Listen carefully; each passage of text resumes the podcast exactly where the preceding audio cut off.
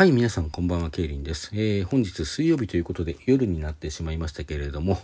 お題で創作の方を上げていきたいと思います。今回のお題はですね、8月15日に磯あごさんという10日さんがですね、開催される長時間配信、アゴフェスにですね、便乗した企画となっておりまして、まあ、ある種の協賛というか、勝手に協賛というかね、そんな形で、磯あごさんからお題をいただきまして、それに基づいて書かせていただきました。そのお題というのがですね、顎、顎、出れる、いててててててて、おはようございますという、まあこういう四大話みたいなですね、普段磯顎さんが配信の中でよく使っておられる効果音ですとか、まあキーワードが散りばめられたようなお題となっております。まあこちらを使ってですね、どんな風にお話を書いたか、早速聞いていただきたいと思います。題して、新生顎帝国の終焉。それではどうぞ。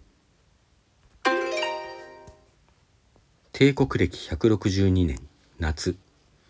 神聖アゴ帝国第13代皇帝イソヌス・アゴティウスは闘技場を見渡した。熱気に沸く観客席砂が風に舞うアレーナ。中央に一人の剣闘士が進み出てきたところだ。その顎は短くかの者の下船な身分を余すところなく語っている。無論長顎帝の異名を持ち伝説の建国期の皇帝たちにも匹敵すると言われる顎を持つイソヌスとは比べるべくもない。顎の長さは後期の証。いかに立派な父祖の末であっても、顎が短ければ同じ地位を維持することはできない。その点、アゴティウス一族は危機に瀕していた。イソヌスの五代前にあたるアゴティウス朝の祖、ガイウスこそ、誰が見ても文句のつけようのない皇帝の顎の持ち主だったものの、以降代を重ねるごとに目に見えて一族の顎は短くなってゆき、先代イテキュスに後を継がせるために、その父デリアヌスはかなりの政治的工作をし、賄賂をばらまいたと囁かれている。だが、イソヌスの行為に疑問を持つ者はいなかった。長く伸び、尖り、輝きすら感じさせるその顎は、たとえ奴隷の子として生まれても、やがて高貴な身分を手に入れるだろうと思わせるほどのもの。ましてや、顎の短さを補うように、よく国を治め、民から愛と親しみを持たれていたイテキュスの息子であってみれば、誰一人その正当性に疑問を持つ者はいなかった。だが、幼い頃からその顎ゆえに敬われてきたイソヌスは、いささか傲慢であった。公然と人を見下し、死や養育者に対しても不尊に振る舞うイソヌスを、父イテキスはしばしば諌めたが、その父のことすら、イソヌスはやがて見下し、軽視するようになっていた。父上は皇帝の顎をしておられぬ。イソヌスは公然と語った。早く私に定位を譲るべきだ。そんなイソヌスをイテキュスは悲しそうに見つめ首を振ったものだった。このような言動のため、イテキュスの死をイソヌスによる暴殺と疑う者は未だに多い。イソヌスは遣唐使の姿に見た父の面影を振り払う。いくらなんでも奴隷と選定を同列に考えるなどあってはならないことだ。否定しきれぬ父への軽蔑を強いて無視し、立ち上がる。おはようございます。帝国伝統の挨拶をする。あたりをどよもす民衆の副将。やがて静寂が訪れるのを待って、イソヌスは再び口を開く。帝国の民よ、今日は50年ぶりの大検討会である。思う存分楽しむがよい。あご、あご、あご、あご。皇帝を称える声が闘技場を満たす。イソヌスは満足げにうなずいた。長い顎の先端が胸に当たる。再び席に着いたイソヌスの傍らに一人の女が近づいてきた。美しい女だ。男の誇りを傷つけない程よく長い顎。異国風の豊かなブロンドの髪が波打つ中で大きな青い目が光り、ぽってりした唇は秘密を宿す。近頃お気に入りの女奴隷だ。手渡された主杯を煽り、しなだれかかる女奴隷の肩に手を回すイソヌスの目は、デレデレとだらしなく垂れ下がった。アレーナでは今まさに獅子が放たれたところ、用心深く近づく獅子と見つめ合い距離を取る遣唐使。客席からヤジが飛ぶ。その中の何かがきっかけになったのかどうか、獅子は突然身を躍らせて遣唐使に襲いかかった。客席の声が一気に高まる。イソヌスは身内の興奮をぶつけるように、女奴隷の胸元に手を滑り込ませた。その時、いててててててててイソヌスは声を上げた。自分の愛部に熱く身をとろかせるはずの女奴隷が、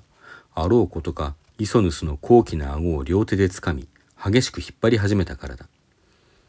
日々、二人の地帯を見せつけられて、うんざりしていた警護の者たちは、しばらくの間、それが刺激を得るための新しい趣向ではないかと考え、苦笑して眺めるばかりだったが、やがてイソヌス帝の痛みを訴える声が長くなるにつれ、お互い迷うように顔を見合わせ始めた。いててててててて。こら、お前ら、止めぬか。何をしておる？そう言われるのを聞き、慌てて武器を携える。その時、ポキリ、と、顎が折れた。場が凍りついた。人の顎が折れるわけがない。いくら長い顎が神に近い証だと言っても、根本から構造が違うわけがない。血も流れず、肉も骨も見えぬ傷口を晒すような形で顎が折れるなどありえない。やっぱり女奴隷は叫んだ。偽物だ皇帝の顎は偽物だ民衆はその叫びに気づくことなく、獅子と遣唐使の血と肉が飛び散る様子に興奮の声を上げ続けていた。女奴隷は反アゴティウス派の貴族に雇われていたのだった。先帝が本人にすら悟られぬまま、息子の顎につけていた精巧な付け顎。おそらくは成長に合わせ付け替えてきたものと思われるが、今となっては誰にもわからぬ。いずれにせよ、イソヌスが失墜し、アゴティウス朝が終わりを迎えたのは、それから間もなくのことだ。その後、貴族の一人が皇帝として立ったが、その知性は2年ほどで終わりを迎える。顎が短いことで虐げられてきた奴隷たち、貧民たちが大規模な反乱を起こしたためだった。彼らを束ねたのが全てを奪われ、野に下ったイソヌスその人だったという噂があるが、真相は定かではない。こうして神聖アゴ帝国は終焉を迎えた。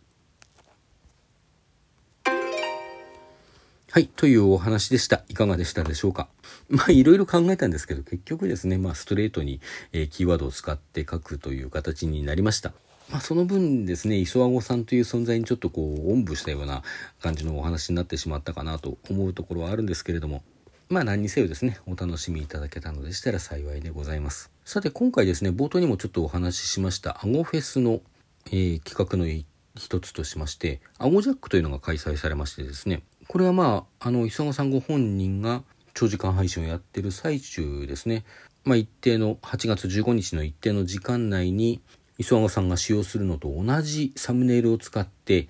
たくさんの人でライブ配信を立ち上げようと。まあ、内容は何でも構わないということなんですけれども、まあ、そうすることでですね、ラジオトークをこう、顎でジャックしてしまおうという、そういう企画でございます。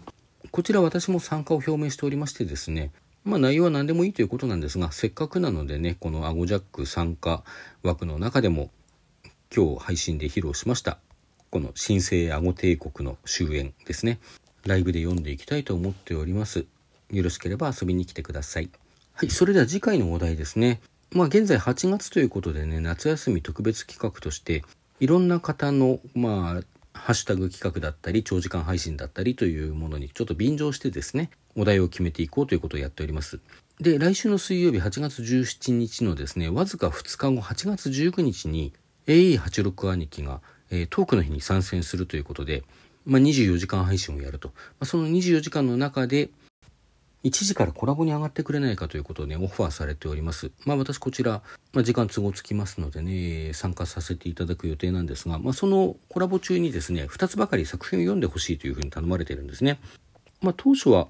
今までに今までに書いた作品の中からというお話だったんですけれども、まあ、せっかくなのでねこれに合わせて新作を書きますよというあのお話をして、えー、兄貴の方からお題いただきました、えー、ちょっと割と具体的にですね、こうこうこうこうこういう話みたいなお話でいただいているんですけれども、まあそれだとね、あの他の方が参加される時に参加しにくいだろうということもあって、私の方で勝手にですね、あの、一言のキーワードにまとめさせていただきました。さて次回のお題はこれだ夢の続きのそのまた続き。ということでね、書いていこうと思います。どうぞよろしくお願いいたします。で、あのー、本来でしたら来週の水曜日8月17日に、えー、披露ライブをやって、それから収録も撮ってという形になるんですけれども、まあ今申しました通りですね、せっかくわずか2日後に今回はですね、コラボ呼ばれておりますので、まあ、そちらの、あのー、86兄貴の枠の中で初披露させていただこうかと思っております。で、代わりにですね、あの、8月17日水曜日にはその次週のですね8月24日の分のお題の発表だけ上げさせていただいてまあその兄貴のね枠の方でコラボに上がる時間等の告知も改めてしていきたいと思いますのでちょっと変則的な形になりますけれどもどうぞよろしくお願いいたします。さて当企画お題で創作では常時参加者を募集しております。毎週水曜日に出したお題に従って翌週の水曜日までに何らかの創作をしていただきラジオトーク内で発表していただこうという企画です。こちら音声以外の表現についてはですね作品があるところの URL を貼っていただいてその作品についてのトークを上げていただくという形での参加でも構いません。皆様の参加をお待ちしております。それでは皆さんさようなら。おやすみなさい。